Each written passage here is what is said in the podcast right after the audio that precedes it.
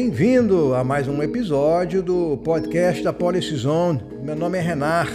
Aqui a gente fala com quem está à frente do debate público sobre políticas públicas, que por sinal está ficando mais difícil. Nos Estados Unidos, empresas que se posicionam abertamente sobre temas sociais estão sendo retaliadas economicamente por governos estaduais controlados pelos republicanos. Vamos falar como uma empresa centenária como a IBM navega esses tempos difíceis, em que a agenda ESG está deixando de ser unanimidade. Parte da solução parece ser organizacional, trazendo a área de relações com o governo para fazer parte do time ESG. E aí que entra o nosso convidado, o Fábio Rua, head para a América Latina de Relações com o Governo, Regulatório e lead global de ESG Policy.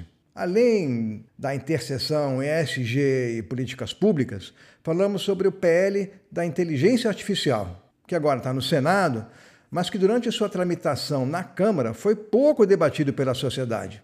Algo que me surpreendeu, pois a inteligência artificial faz cada vez mais parte do nosso dia a dia e assume protagonismo central nessas próximas eleições. Fechamos com uma conversa sobre como fazer o lobby de forma aberta e transparente nas redes sociais. O Fábio está lá desde sempre, até no TikTok. Vem comigo que essa conversa é boa. Fábio, prazer ter você aqui com a gente no mais um episódio do podcast da, da Policy Zone. Para quem já conhece a gente, vamos direto começar essa conversa e começar pela agenda SG particularmente aqui no caso, a agenda SG na, na IBM. Você vem do mundo das relações governamentais, do, do lobby, e hoje tem, além da área de relações com o governo, tem responsabilidade global sobre políticas públicas e SG. Eu acho que vejo aí uma tendência em outras empresas seguindo a mesma direção. Acho que é algo inconcebível uns anos atrás.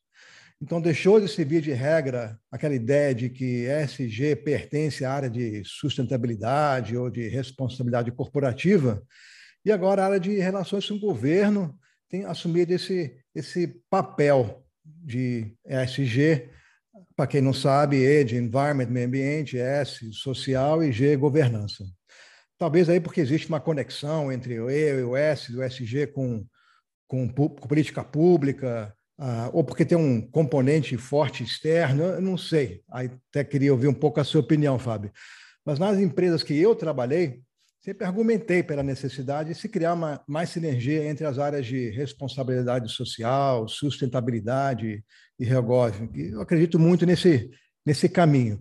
Então, minha primeira pergunta, Fábio, qual foi o, o racional da IBM para formatar o, o SG como parte da área de relações com o governo? E com que áreas você vê maiores sinergias? Ah, e aí, se fosse possível, talvez compartilhar um exemplo para deixar isso um pouco mais real e concreto aqui para quem está ouvindo a gente. Renato, meu amigo, obrigado pelo convite, pela oportunidade, muito feliz em estar aqui com você. Eu, eu além de seu admirador, fã, e, e acho que posso te chamar de amigo de verdade, com certeza. É, eu sou um, um, ouvinte, um ouvinte do seu, do seu podcast. Fico muito feliz em estar aqui com você hoje. Obrigado. ESG. Cara, é, esse é um tema que a IBM trata com muita seriedade há muito tempo. A IBM foi pioneira na estruturação de práticas ambientais, de práticas sociais formais. A gente foi a primeira empresa a instituir uma política ambiental nos Estados Unidos a primeira empresa a contratar um negro para o conselho, a primeira empresa a contratar uma mulher para cargos de liderança, a primeira empresa a contratar pessoas cegas para funções técnicas. Né? Então, a gente tem assim, um histórico muito longo de engajamento nessas áreas. É uma empresa centenária, né? portanto, é, é, por oportuno, é uma empresa que, que vem aprimorando suas técnicas e práticas em todas essas três letrinhas do acrônimo há muito tempo, mas que só recentemente né, aderiu a essa, a, a, essa, esse envelopamento, vamos chamar assim, né, para facilitar até a forma como ela reporta as suas, as suas práticas nessas três letrinhas. E este ano a gente publicou o nosso primeiro relatório integrado ESG. A gente já tinha um relatório ambiental, um relatório social, o um relatório anual, que a gente pode chamar né, do relatório de governança. É, e agora, pela primeira vez, nós temos um documento apenas. Né? E esse documento apenas, eu entendo o seu ponto né, em relação ao ESG e relações com o governo terem uma sinergia muito forte, mas eu diria que ESG é responsabilidade de todos os principais líderes da organização. Você tem supply chain, você tem finanças, você tem é, é, governança, né, a parte querida com o nosso conselho de administração, é, a parte social, a parte é, é, de políticas públicas, que é a parte que eu represento nesse latifúndio aí do, do ESG. Você tem uma série de pessoas aí que cuidam dessa área mais de tributos, que também precisam estar tá ligadas diretamente né, à, à, estrutura de métricas que são, que são publicadas nos nossos relatórios. Então, o que a gente tem hoje é um, um, uma organização que está abaixo da área de comunicações global, que é que eu diria que são os timoneiros, né? que são os maestros. Eles colocam, não tem nenhuma, nenhum tipo de reporte nisso, né? são funções acessórias que se coordenam. É, você tem a minha área, que é uma área que foi criada especificamente em novembro de 2021, novembro do ano passado. E o nosso objetivo é olhar todas as discussões governamentais e em organismos internacionais também que estão acontecendo em relação a esses assuntos, identificar quais delas são discussões que vão é, positivamente impactar as nossas operações, as que negativamente podem vir a impactar as nossas operações de negócios e estruturar é, uma forma de influenciar positivamente isso. E a gente faz isso de forma global.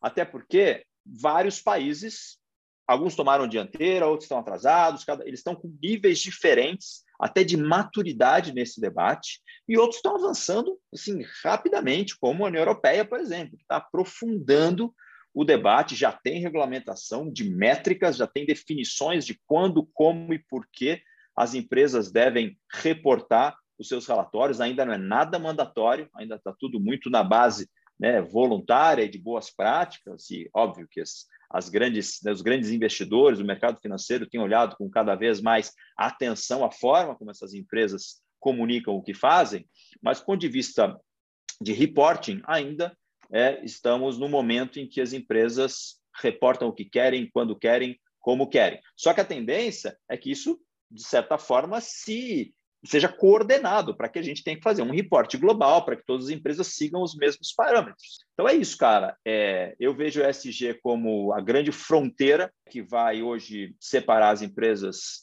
efetivamente comprometidas, né, para além do lucro, com questões aí ambientais, sociais, com o planeta, né, lucro e planeta, das empresas que não estão. E essas empresas que não estão, certamente não têm vez no mundo que agora tem uma visão de capitalismo nova que inclui, é, de maneira indissociável, essas preocupações é, com a preocupação com lucro e retorno ao acionista.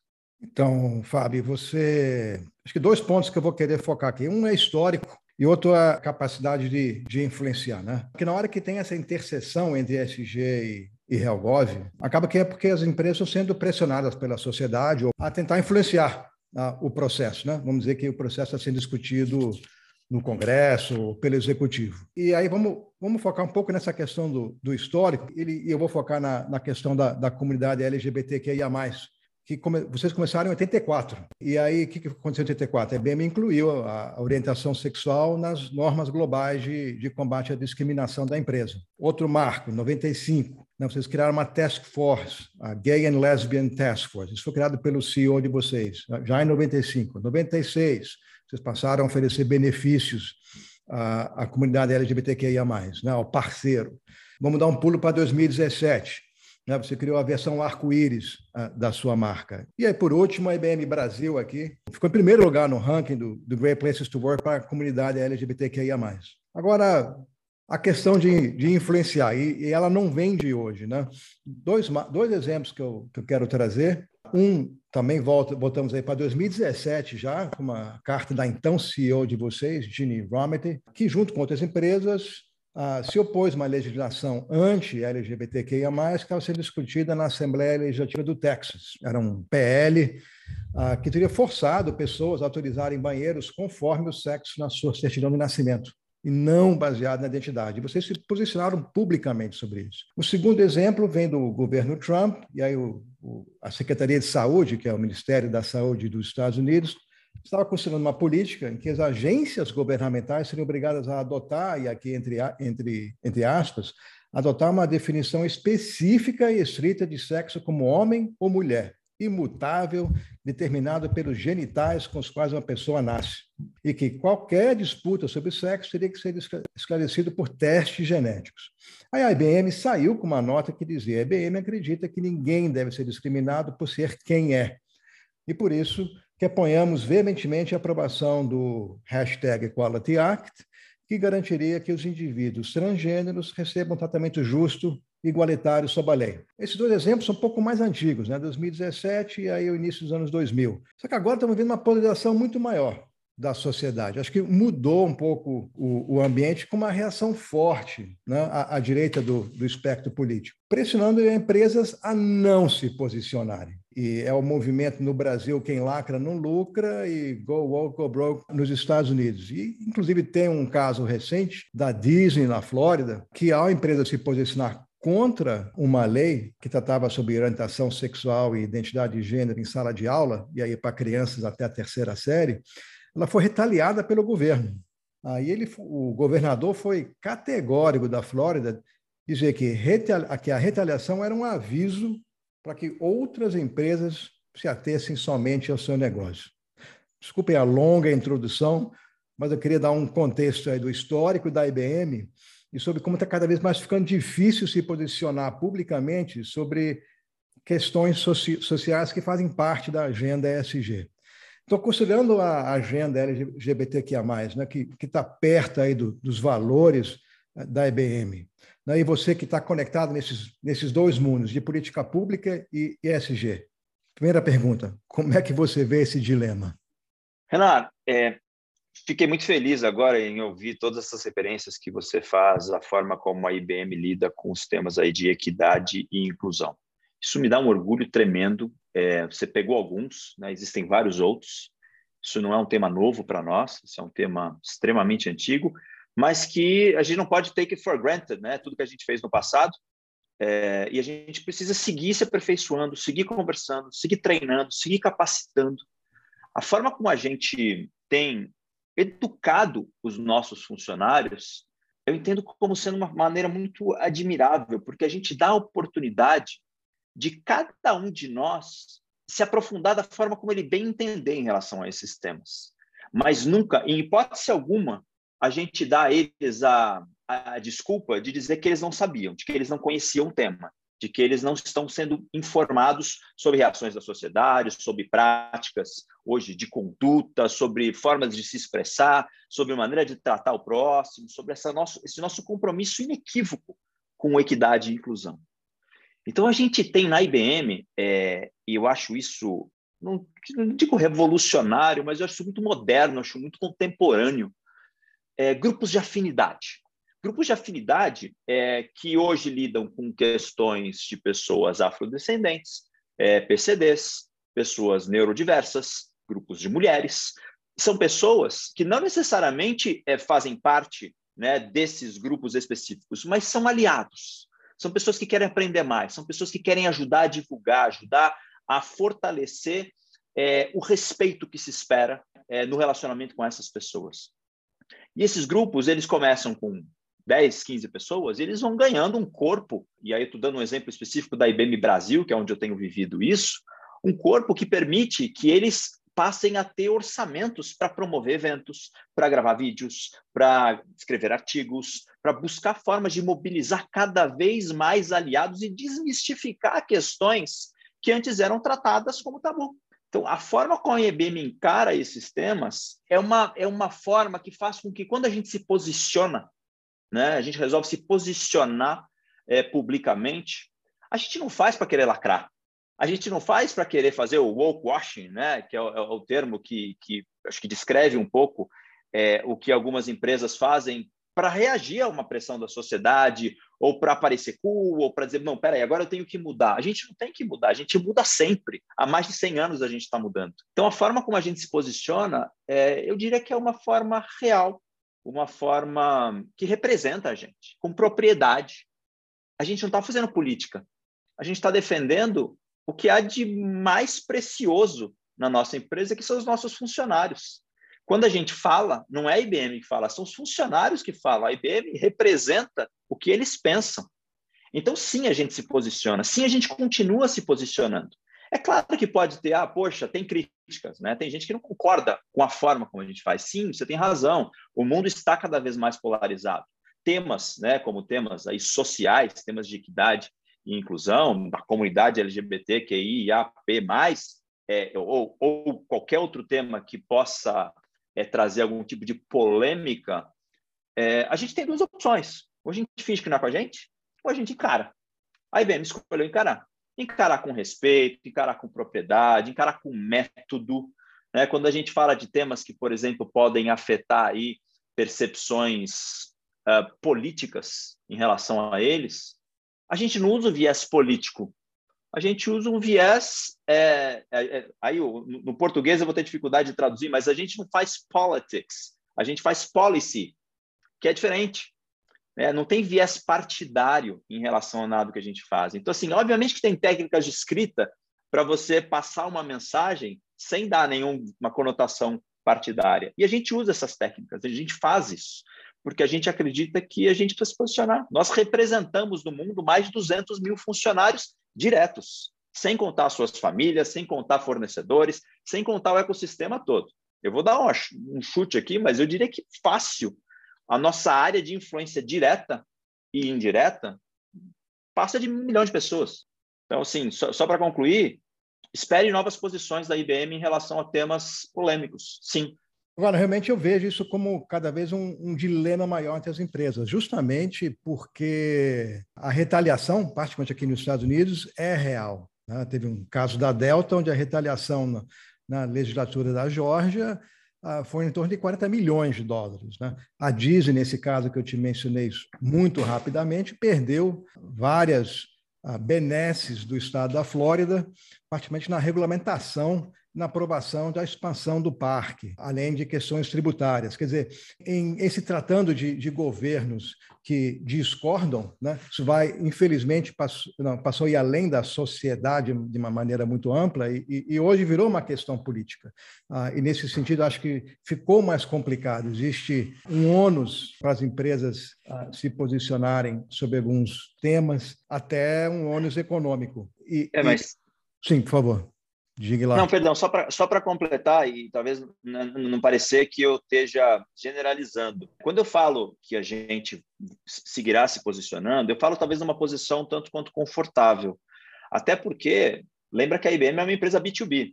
A gente não vende para o consumidor final. Né? Eu acho que isso faz diferença. A percepção que se tem em relação à nossa empresa, ela está menos né, no indivíduo e mais nas empresas que são os nossos clientes. E aí acho que existe uma dificuldade grande de você politizar a posição de uma empresa B2B, porque não vai ecoar no, no eleitor no dia a dia. Ah, não compra mais da IBM. Mas o que a IBM vende? Né? O indivíduo não sabe disso, na maioria das vezes. Então, talvez tenhamos aqui uma, é, uma um salvo-conduto e uma proteção em relação é, à nossa atividade, se comparada com esses exemplos que você deu. É, acho que ainda não. Infelizmente, eu, eu acabo sendo mais pessimista do que você, Fábio. Estava ah, até lendo um artigo hoje, e, e a notícia não é nova, ah, mas alguns secretários de Fazenda. Né? Você não pensa secretário de Fazenda como alguém que vai participar desse, desse debate, né? mas ah, algumas instituições financeiras, que nem a BlackRock, por exemplo, Wells Fargo, estão sendo retaliadas pelos governos, alguns governos estaduais nos Estados Unidos, pelos secretários de Fazenda, que devido à posição a, a, essas empresas, tipo BlackRock, tomarem um direcionamento mais pró-meio ambiente e estarem retirando investimentos de empresas que, que, que poluem, como a extração de carvão, por exemplo. Estados que nem a West Virginia, né, que tem um, um setor grande de, de, exploração de carvão, esses secretários de Fazenda estão retirando seus investimentos estaduais de empresas como BlackRock. Então, é, são, são, são maneiras extremamente criativas, eu acho, de retaliar, e, e, eu vejo particularmente aqui nos Estados Unidos, menos no Brasil ainda, essa, esse, essa, essa vontade de retaliar empresas que assumem uma proteção maior do meio ambiente, ah, então, ah, eu fico feliz que você, que você tem essa, essa visão mais, mais positiva. Não, eu só, eu só quero concluir, tentar é, defender aqui meu otimismo. Né? É, eu, eu, sou, eu, sou, eu, sou, eu sou, sim, o cara do copo meio cheio, sempre fui, espero, enquanto estiver vivo, serei. Me vem dois exemplos na memória aqui de posições que foram tomadas no Brasil recentemente pelo setor privado, por representantes né, de boa parte do setor privado, que sim sofreram algum tipo de crítica por parte do governo, mas não retaliação. Até porque a retaliação ela vai redundar em quê? Em redução de investimento, em redução de presença, em, em eventualmente falta de perda de competitividade e demissões. É, então, eu lembro no ano passado, na última COP, que foi escrita uma carta por empresários brasileiros, representantes de grandes empresas, instando o governo a adotar práticas ambientais mais contundentes e a estruturar metas mensuráveis efetivamente para que a gente pudesse ver avanço na agenda ambiental. Foi feito isso publicamente por muitas empresas. E mais recentemente, essa carta à democracia, concorde com ela ou não, identifique nela um viés partidário ou não, milhares de pessoas estão assinando seus nomes pedindo um compromisso maior do governo em relação à manutenção da democracia. Eu acho extremamente legítimo e não tenho percebido, pelo menos nesses dois exemplos, é, para além de críticas, ações efetivas de retaliação. Ah, fico felicíssimo. vou, vou torcer para que o copo cheio sempre prevaleça para frente. Fábio, minha próxima pergunta, já alinhadíssima essa nossa, nossa, nossa conversa. Né? Uma característica do, do, debate em torno de política pública, que várias vezes ele é público, né? nas, nas redes sociais. Ah, após a vitória do atual presidente dos Estados Unidos, o CEO da IBM enviou uma carta né, ao presidente eleito, Biden, que está disponível na web para quem quiser ver, elecando algumas prioridades da empresa exatamente o que você falou. Aí falando sobre inteligência artificial, chamando a aprovação de alguns PLs que favorecem a migração, quer dizer, desde temas econômicos a temas sociais. Mas, por outro lado, vai vezes esse, um debate aberto, público, nas redes sociais, ah, não é muito civil. Ele, ele rapidamente pode descambar para xingamento, reverte para intolerância mútua. E eu sempre acreditei muito na, nas redes sociais, algo irreversível da forma, de uma forma positiva. Né? E eu falo muito da democratização do lobby. Né? Era um espaço para né, o cidadão poder abertamente tentar influenciar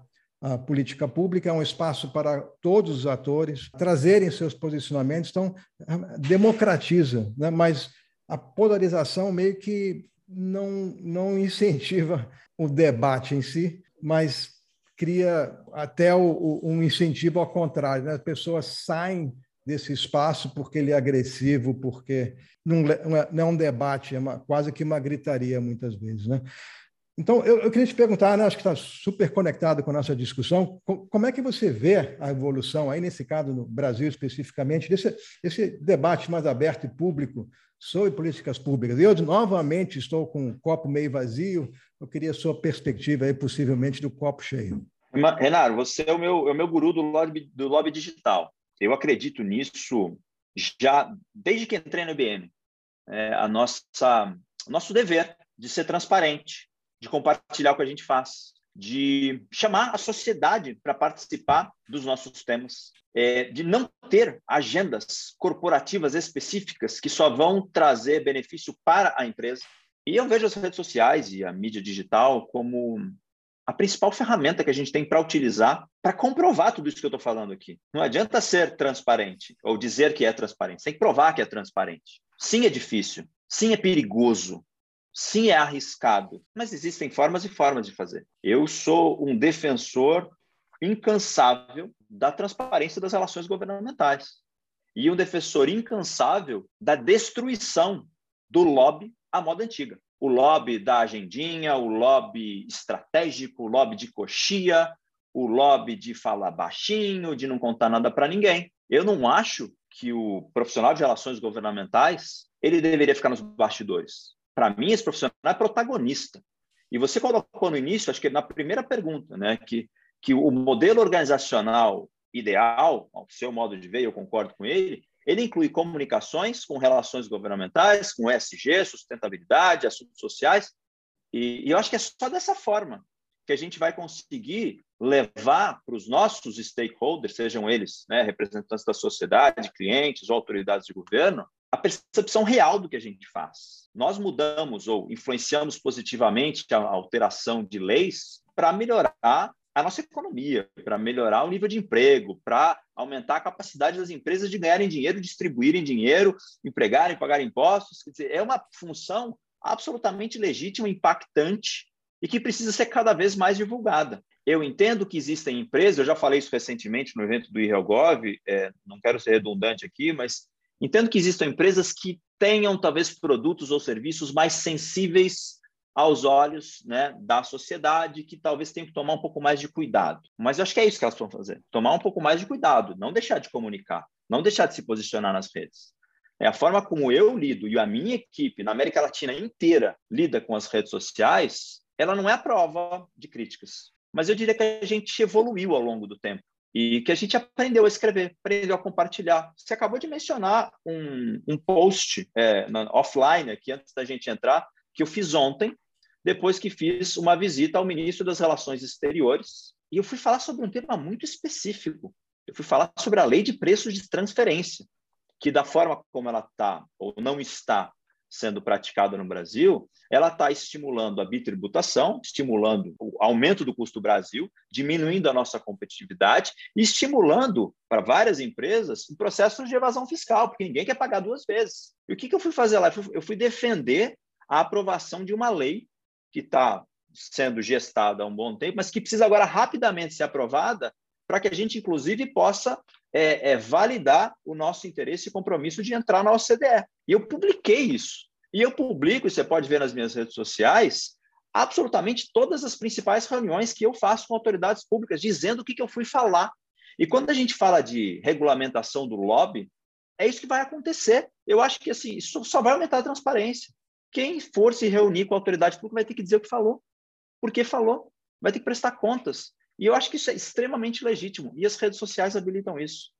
Vamos falar de um PL que, ao menos na minha percepção, não teve muito, uh, muita visibilidade nas redes sociais. E, e, realmente eu fiquei bastante curioso, que eu, eu até escrever sobre o PL, mas aí acabou que o debate foi mínimo, a menos eu não, não vi. E aí eu falamos do PL 21 2020, que estabelece princípios e diretrizes para desenvolvimento e aplicação da inteligência artificial no Brasil. Né? E a IBM é um player nessa área. E o que me surpreendeu ah, novamente é que a inteligência artificial é, é uma questão que impacta todo mundo, mas realmente não, não vi debate. Né? O PL foi aprovado pela Câmara dos Deputados, no, acho que no segundo semestre do ano passado, se não me engano.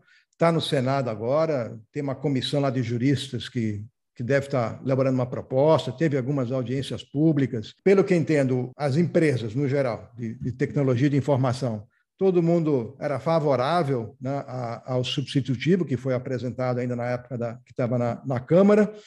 Então, vamos para a pergunta aqui. Né? Se você pudesse falar um, um pouco do PL, mas não precisa se aprofundar muito, ele, ele é um PL, as críticas foram muito na linha, ah, ele é muito principiológico, as diretrizes são muito amplas. Esse PL, ele, ele é importante, ele está bom do jeito que está. Ah, essas críticas fazem sentido ah, na tua cabeça. não queria ter uma grande conversa sobre o PL. Acaba que a minha pergunta maior é por que este PL não, não teve muita repercussão nas redes. Mas para a gente poder conversar e responder isso, acho que seria importante falar um pouco sobre o PL e algumas das críticas que surgiram, mas por que, que não, mesmo com críticas da sociedade, não, acabou que não houve um grande debate? Renato, antes de falar de PL, eu acho importante falar de inteligência artificial. Não adianta você criar uma lei sobre um assunto que não está na boca do povo, que a sociedade não tem muita opinião formada sobre. Uhum. O nosso Congresso, idem, né? assim, e não é uma crítica específica a um ou outro, é uma crítica é, que, que tende a arrefecer com o tempo, já está melhorando, mas nós temos um Congresso ainda analógico. Os grandes temas que envolvem a economia digital não são pautados no Congresso. E quando são, eles são por pressão de produção legislativa. pô, estão falando desse negócio de inteligência artificial, então vou fazer um PL vou botar o meu nome aqui no rol dos, dos deputados que estão olhando isso, mas não entendo bem do assunto. Né? E não estou fulanizando. É, de, isso, isso, isso é verdade para os grandes temas que estão talvez na pauta de alguns veículos de comunicação ou de alguns representantes industriais, mas não estão na pauta da sociedade. Então, a grande virtude desse PL, ou desse, do início dessa discussão, é que ela ocorreu. Agora estão falando de inteligência artificial. O Congresso começou a tentar entender quais são os riscos, quais são as oportunidades, como é que isso pode é, impactar positivamente o, o, investimento no país, a geração de empregos, como é que isso pode afugentar investimentos, a depender de como né, eles, eles, eles fizerem né, esse debate. E foi um debate que poderia ter sido alongado, poderia ter tido mais participação, que poderia ter tido um, um debate para além do que a gente viu lá, que foi uma coisa meio que acelerada, vamos lá colocar isso em, em regime de urgência. E o que saiu de lá eu diria que foi o possível para o momento. O ah. Brasil não é desenvolvedor de tecnologia de inteligência artificial. O Brasil é consumidor. A depender da forma como a gente regular, um tema que não está regulado nos Estados Unidos nem na Europa, a gente fecha a fronteira do Brasil para a inovação. E a gente não quer isso, o governo não quer isso. Né? A pressão que existiu para que isso fosse feito a toque de caixa não existe no Senado, por exemplo. O presidente do Senado, como você bem colocou, colocou lá, estabeleceu e nomeou juristas é, de notório saber né, no tema, que vinham da área de privacidade e agora estão estudando e estão aprendendo e estão agora chegando nesse notório saber na área de inteligência artificial também, porque não existia advogado especializado em inteligência artificial no Brasil e também no mundo, tem poucos, uhum. né, para elaborar esse projeto, essa minuta que eventualmente virá a substituir o projeto que foi aprovado na Câmara para iniciar uma nova tramitação. Esse grupo de juristas fez audiências públicas, fez eventos, nós participamos como palestrantes em audiências públicas, em eventos, fizeram um evento muito interessante com atores internacionais para falar sobre regulação, para falar o que deve ser inserido num eventual é, é, projeto de lei, numa eventual lei de inteligência artificial. E o debate continua. A grande lição que a gente tem que tirar daqui, a gente não pode é, é desenvolver a inteligência artificial com base nas regulamentações europeias, a inteligência artificial com base na americana, a inteligência artificial. Esse é um tema global. A inteligência artificial está inserida na nuvem, no conceito de computação em nuvem. É uma, tec, é uma plataforma tecnológica que pode ser desenvolvida em todos os países do mundo ao mesmo tempo. Quanto mais pessoas participarem do processo de desenvolvimento, melhor, porque evita o viés. Eu não sei se você quer falar sobre viés ou não, mas a gente tem pontos de vista muito específicos em relação a esse assunto, que aí é falando um pouquinho sobre os riscos da inteligência artificial que existem e precisam ser observados, em primeiro lugar, pelas empresas. Né? É, o consumidor, ele está. Ele, ele tá, os que têm o um mínimo de consciência em relação a esse tema, eles estão desconfiados, eles precisam de transparência, eles precisam de ética no desenvolvimento de algoritmos, eles precisam de, um, de uma, uma, plataforma, uma tecnologia à prova de bias, de, de vieses, e você só faz isso com diversidade. Você falou de LGBTQIA, o que vai garantir que a inteligência artificial seja cada vez mais confiável é diversidade, diversidade de programadores, diversidade de referências, diversidade de participantes do processo de desenvolvimento de algoritmos. E para além disso, você vai precisar de segurança, você vai precisar de estruturas que só os desenvolvedores de inteligência artificial têm condições de prover, para garantir que o que ele está apresentando lá é ético. E se houver dúvida, que é transparente, que existe responsabilidade algorítmica. Ou seja, se você tem dúvida em relação a uma decisão que foi tomada por uma inteligência artificial, principalmente sendo essa inteligência artificial uma inteligência artificial que a gente coloca aqui como inteligência de risco elevado, porque ela toca temas sensíveis, como talvez saúde, questões seguro, questões financeiras, isso tem que ser explicado. Qual foi o processo pelo qual o sistema tomou tal decisão? Isso tem que estar transparente. As grandes empresas fazem isso. Então, acho que aí já perfeito para a gente para a próxima pergunta, né? Que você falou sobre responsabilidade algorítmica e falou sobre diversidade. E aí minha pergunta, no, no início dessa conversa, a gente falou sobre né, os valores da BM e esse compromisso de décadas né, com a comunidade LGBTQIA+. E, e eu li a respeito de um, de um caso onde a IBM utilizou a inteligência artificial para identificar e mitigar o, o preconceito na publicidade. Você pode falar talvez um pouco mais, a gente sai um pouco do, do teórico, do abstrato e para o concreto. Tem algum, este projeto ou qualquer outro, ah, onde a inteligência artificial, que nem você acabou de falar, mitigou risco, detectou preconceito? Você tem algum exemplo que você pode compartilhar? Cara, eu acho que o maior exemplo que a gente tem ontem, hoje e amanhã, ele está nas eleições, ele está nos processos eleitorais. Né? A gente está falando de fake news, a gente está falando desses algoritmos aí que ficam é, é, mobilizando as pessoas para pensar em coisas que não têm fundamento. É, hoje o Facebook, os grandes, o Google, né, as grandes plataformas, eles têm tecnologias contra vieses, eles identificam automaticamente padrões, palavras, ênfases que são dadas e estão tirando as coisas do ar. Existe assim, essa batalha contra fake news é uma batalha que pode ser ganha, dificilmente será, será é, 100% vencida, mas pode ser vencida com a ajuda da inteligência artificial. Quanto mais a gente usar a tecnologia para moderar automaticamente conteúdo de redes, né? E é óbvio que você tem que ter padrões para definir isso, claro que você tem que ter regulações, claro que você não pode deixar essas grandes né, plataformas tomarem decisão do que é certo e o que é errado, porque isso, dependendo até da jurisdição, é relativo. Mas quando você tem os padrões estabelecidos e você tem é, é, essa missão de aumentar a credibilidade né, da sua plataforma, você vai investir muito em algoritmos contra bias, contra viés. Né? E esses algoritmos contra viés são os algoritmos que vão ser formados e, e vão ter sucesso quanto mais dados eles tiverem para trabalhar.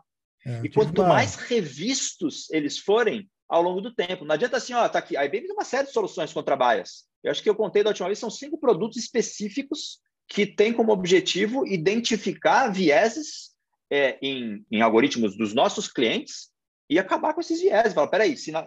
bandeira vermelha aqui, calma, volta, verifica. Eu tive uma, uma conversa super interessante, no, foi inclusive no episódio anterior com o Francisco Bito Cruz, que você provavelmente conhece, que é o presidente da, claro, da Internet claro. Lab, que é um think tank justamente sobre debate em torno da internet.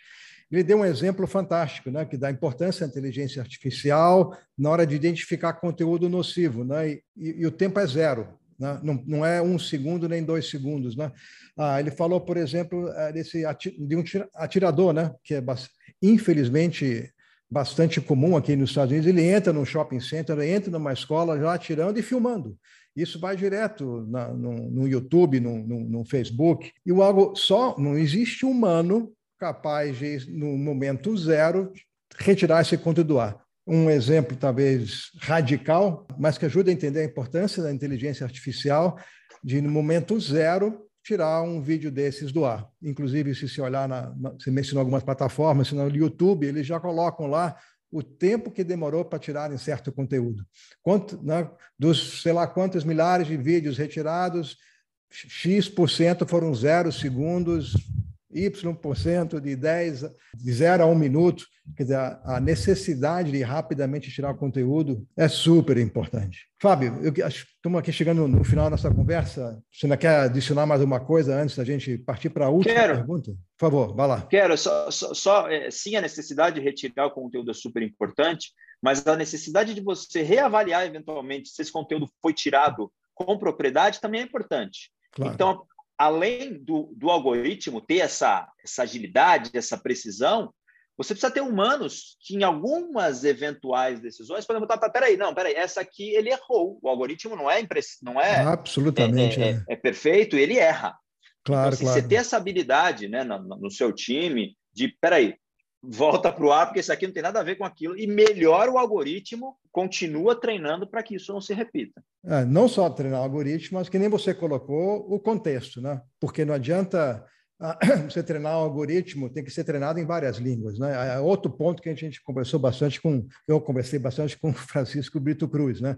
Você tem que e ter culturas. lá. Exatamente, contexto, culturas. É um negócio extremamente complicado, que nem você colocou, estamos no início desse processo ainda. Fábio, para fechar aqui, né, você é um dos poucos profissionais que de sênior, né, que, que, estão nas redes sociais. Né? Que você colocou, você sempre está lá, você sempre está colocando seus posts ah, das, nas redes sociais, seja LinkedIn, Instagram, sigo você direto aí, meio que quebrando esse paradigma, né? aquela ideia de que o lobby é a portas fechadas. Não, não, você faz um lobby a portas abertas. Ah, e você, além de estar tá hoje, né, você foi um dos primeiros a ir para as redes, ir para o YouTube, Não, não sei se você está no TikTok ainda, se você tiver, vou te seguir lá no TikTok. eu tô. Você sabe que o meu vídeo com maior visualização da história, ele está no TikTok, eu tenho quase um milhão, de, um milhão de visualizações, é um vídeo absolutamente pessoal, eu com o meu filho, mas por alguma razão caiu nas graças do algoritmo e fez o nosso sucesso. Pô, então eu vou dar. Não, não, não te sigo ainda. Ah, me segue lá. Vou te seguir lá também. Então, assim, para fechar nossa conversa aqui de hoje, uh, aqui acho que que me interessa, assim, ó, uma, uma, pequena provocação, da onde que veio lá, o maior pushback, ou, ou pressão para deixar de estar nas redes? Não, mas como? Você, você é lobista, como é que você está aí nas redes falando sobre o que a IBM está fazendo? Veio de dentro, de fora? Não veio? Como é que é? Cara, tem uma frase que eu adoro usar, que, que não, não denota a minha indisciplina, só denota talvez a minha curiosidade e talvez a minha vontade de fazer diferente. E a frase é clássica americana, né? It's better ask for forgiveness than for permission. é melhor pedir desculpas do que pedir permissão. então, obviamente que isso, isso, cara, começou antes das redes sociais virarem plataformas de posicionamento de quem quer que seja. As redes sociais uhum. eram absolutamente entretenimento e elas mudaram a natureza delas e eu sou um early adopter, eu gosto né, de tecnologia, sempre gostei. Então, a tecnologia foi lançada, eu já estou comprando e, e, tentando desvendar os mistérios dela e, e para que, que ela serve, como é que eu posso usar. E as redes sociais foram assim para mim. É, eu comecei lá atrás no Orkut, né? E, e, do Orkut eu comecei a identificar a possibilidade de me comunicar com cada vez mais pessoas. Uhum. A minha área de comunicações lá na, na, na IBM é, era uma área que, assim, era a área de uma empresa centenária que estava querendo se renovar, que estava querendo se reinventar, que precisava se renovar e se reinventar. E ela entendeu que uma forma de se reinventar era estar presente nas redes sociais. Então, a IBM começou a ter contas atuantes nas redes sociais. E eu comecei a me voluntariar a escrever artigos para serem publicados nas redes sociais da IBM e fui apoiado.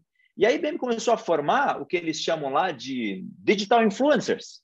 Dentro da IBM, nós temos cursos para for, formar digital influencers. Ah, bacana. E eu peguei isso como se fosse assim, poxa, legal, uma missão que vai fazer com que eu ajude a transformar a minha profissão. E comecei a postar, e comecei, obviamente que eu recebi críticas em, em, momentos específicos, talvez em alguns momentos tenha sido infeliz em algumas colocações que fiz, mas aprendi e continuo aprendendo. Né? De novo, nada do que eu coloque é a prova de críticas, mas cada vez mais eu tomo cuidado com isso. Fábio, brigadíssimo para sua conversa. Certamente copo meio cheio. A gente sai dessa conversa positiva, animado. Você realmente contribuiu muito com desmistificar um pouco esse, a ideia de que não, lobby é a portas fechadas, mas mais importante que o lobby pode ser a, a portas abertas. Então, parabéns aí pela você pioneiro nessa, nessa área e, e, insistir, né? Obrigado, Renan. Conta sempre comigo, cara. Um grande abraço e honra enorme estar aqui com você. Obrigadíssimo e a gente vai se falando, Fábio.